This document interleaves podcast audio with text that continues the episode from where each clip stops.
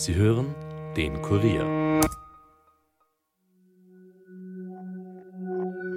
Hallo bei den Fakebusters. Mein Name ist Armin Arbeiter und heute gehen wir unter anderem der Frage nach, ob Donald Trump noch immer Präsident der Vereinigten Staaten von Amerika ist und was es eigentlich mit der Rüstung Gottes auf sich hat. Trump ist noch immer Präsident? Laut Anhängern der QAnon-Bewegung definitiv. In Europa ist es in den vergangenen Monaten, zumindest oberflächlich, relativ still um den sagenumwobenen Q geworden. Nicht so in den USA. Bleibt skeptisch, aber hört uns gut zu.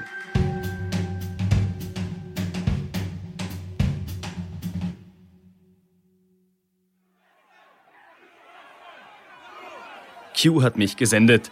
Steht auf einigen Flaggen, T-Shirts oder Tafeln von einigen der Trump-Anhänger, die am 6. Jänner das Kapitol in Washington stürmten. Ich denke, allen ist der Bison-Mann in Erinnerung geblieben, der Schamane Jake Angeli. Auch er führte damals ein solches Schild mit sich. Doch ist er gar vom Gegenlager? Ist er ein feindlicher Agent? I don't believe it was people like me and people like you see over there in that crowd that did it. Who, who was behind? FBI, CIA, Antifa were used, other, other groups like that. It seemed like a lot of them were going into the Capitol to attack Nancy Pelosi and perhaps Who? hang. Who?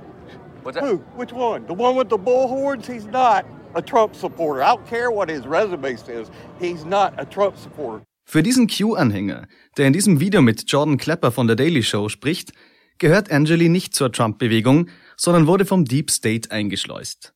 Der dunklen Elite, die im Geheimen den Staat leitet. Von FBI bis Antifa sollen sie alle dabei gewesen sein. Ein Beweis für den Mann ist eine Videoaufnahme am Kabuler Flughafen von diesem Sommer. Dort ist ein Afghane zu sehen, der neben einem Flugzeug herläuft. Für den Mann ist das eindeutig der Bison-Mann Jake Angeli. In fact, do you remember the picture of the plane in Afghanistan with all the people running next to it? That was a balloon plane. If you look at the pictures of the real plane, there's pieces that are missing from the real plane to that plane. So you're saying there's a conspiracy around the Afghanistan withdrawal? No, I'm saying that there was one guy there who ran. It's the only guy who turned to the camera and waved his hands. Do y'all remember that? Everybody remember that? He's the guy with the horns on his hat. He was in Afghanistan. Yes, go look at the pictures. Dabei befindet sich dieser in Haft.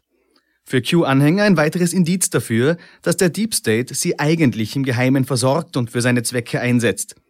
Im Internet finden sich unzählige Diskussionen oder Recherchen, die sich mit ähnlichen Fällen beschäftigen. Prominentester Vertreter dieser Bewegung ist ein gewisser Q. Dazu haben wir bereits eine Folge gemacht, doch einmal noch in Kürze. Im Oktober 2017 meldete sich ein User namens Q auf der Website 4chan zu Wort. Auf dieser Seite werden immer wieder antisemitische und antimuslimische rechte Texte verbreitet. Der User Q behauptet in seinen Posts, dass er Zugang zu geheimen Informationen der Trump-Regierung hatte. Er erklärt zum Beispiel, dass liberale Hollywood-Schauspieler und Politiker der Demokraten wie etwa Hillary Clinton oder Barack Obama Kinderpornoringe betreiben. Laut Q gibt es außerdem eine Gruppe von Satanisten, die die Welt regiert. Doch ein Mann stelle sich diesen Netzwerken entgegen, Donald Trump. Das Q im Namen ist an Q-Clearance angelehnt. Das bezeichnet die höchste Freigabestufe für geheime Informationen der US-Regierung, die er angeblich besitzt. Mittlerweile ist es mehr als zehn Monate her, dass Q etwas gepostet hat. Welche Auswirkungen Qs Postings haben, zeigt ein schockierender Fall, der diesen Sommer passiert ist. Ein Q-Anhänger tötete seine zwei kleinen Kinder, weil diese nach seiner Ansicht Monster waren und Schlangen-DNA in sich hatten. Matthew Taylor Coleman sagte nach Angaben des FBI aus, er habe durchaus gewusst, dass er gegen das Gesetz verstoße. Aber die Tötung seiner Kinder sei der einzige Weg gewesen, die Welt zu retten. Er fuhr mit seinem zweijährigen Sohn und der zehn Monate alten Tochter nach Mexiko und tötete sie beide dort mit einem Harpunengewehr. Coleman auch, dass er von QAnon und Illuminati-Verschwörungstheorien erleuchtet wurde und Visionen erhalten hat, dass seine Frau Schlangen-DNA hat und diese an die Kinder weitergegeben hat. Die Schlangen-DNA ist in Verschwörungstheoretikerkreisen den Echsenmenschen oder Reptiloiden zu eigen. Und diese gehören wiederum zur geheimen Weltelite, die den Deep State betreiben soll. Der Q-Kult hat durchaus etwas Religiöses an sich. mit Trump als Messias und nicht umsonst hatte Q in seinen Postings nicht selten die Bibel zitiert. Etwa aus dem Brief des Apostels Paulus an die Epheser. Sei schließlich stark im Herrn und in seiner mächtigen Kraft. Zieh die volle Rüstung Gottes an, damit du dich gegen die Pläne des Teufels behaupten kannst. Denn unser Kampf ist nicht gegen Fleisch und Blut, sondern gegen die Herrscher, gegen die Behörden, gegen die Mächte dieser dunklen Welt, vorbereitet für Gott und Land, für die Menschheit. Wir kämpfen. Q.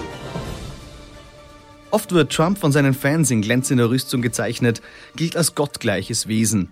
Doch nicht nur ihm, auch seinen Familienmitgliedern wird eine solche Ehre zuteil. Und das gibt uns ein sehr gutes Beispiel dafür, wie die Q-Anhänger zu ihren Ideen kommen. In einem Video stellt der Sprecher Fotos vom Paris-Urlaub Ivanka Trumps einem Buchumschlag gegenüber. Das Cover vom Buch Race Around the World zeigt unter anderem eine junge Dame, die ein ähnliches Outfit anhat wie Ivanka auf ihren Fotos. Doch ihr werdet niemals erraten, zu welchen Schlüssen man dadurch kommen kann. Fangen wir da an, wo wir aufgehört haben. Die Jacke auf dem Cover ist identisch mit der von Ivanka auf dem Eiffelturm, die durch das Fernglas schaut. Auch die Haare, dieselbe Frisur. Gehen wir zu dem Handschuh. Dieselben Handschuhe. Eine letzte Sache. Sehen Sie sich die Stiefel an. Sie kommen mir bekannt vor, nicht wahr? Springen wir nun zurück zum Pariser Bild, wo sie vor der Uhr steht. Spiegeln wir das. Sehen Sie sich die Uhrzeit an. Sie zeigt auf die Stelle genau zwischen der 3 und der 2.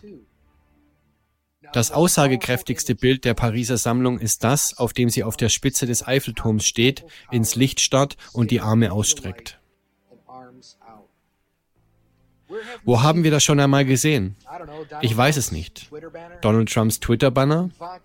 Ivankas Foto von ihrem Kind in einem Star Wars-Kostüm? General Flynn's Twitter-Banner? Arms out. Was bedeutet das?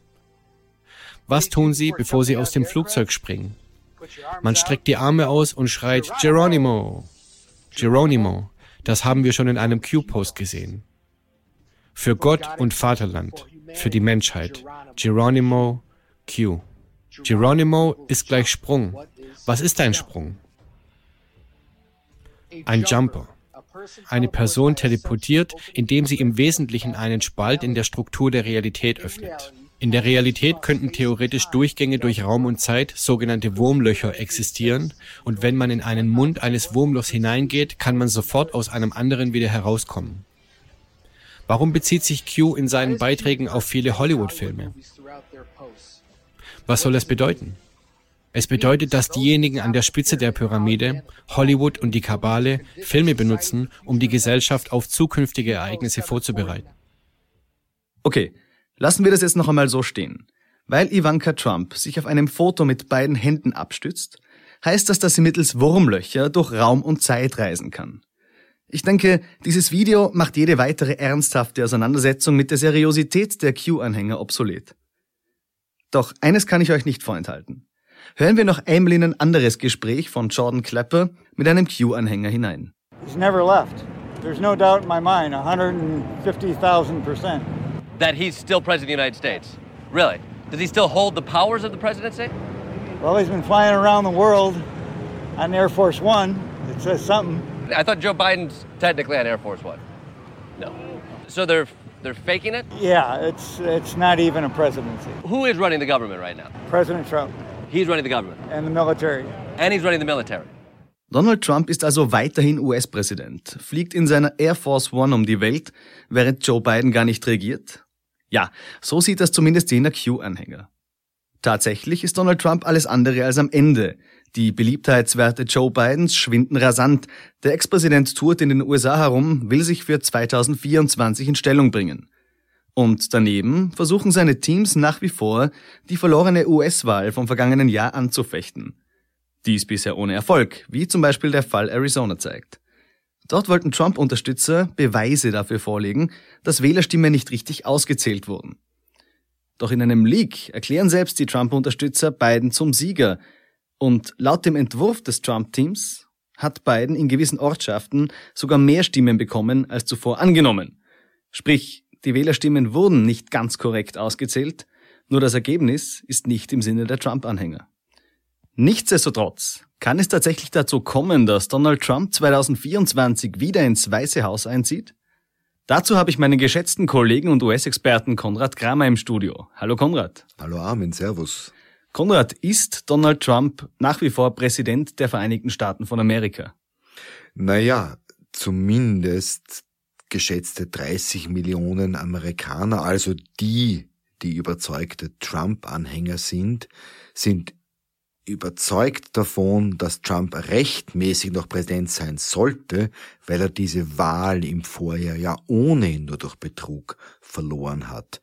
Und dieses riesige Netz aus Verschwörungstheorien rund um einen gigantischen Betrug, der Trump aus dem Amt gejagt hat, macht natürlich jede auch nur erdenkbare Theorie möglich, also auch die von QAnon. Die fügen sich also fast perfekt in dieses Spinnennetz aus Verschwörungstheorien und daher so weit hergeholt ist auch die QAnon-Theorie, dass Trump in Wahrheit noch regiert, für einen eingefleischten Trump-Anhänger wahrscheinlich nicht. Jetzt haben wir ja zuerst gehört, diesen, diesen QAnon-Anhänger, der meint, Biden sei die Marionette Trumps und Trump, Trump würde mit der Air Force One um die Welt fliegen.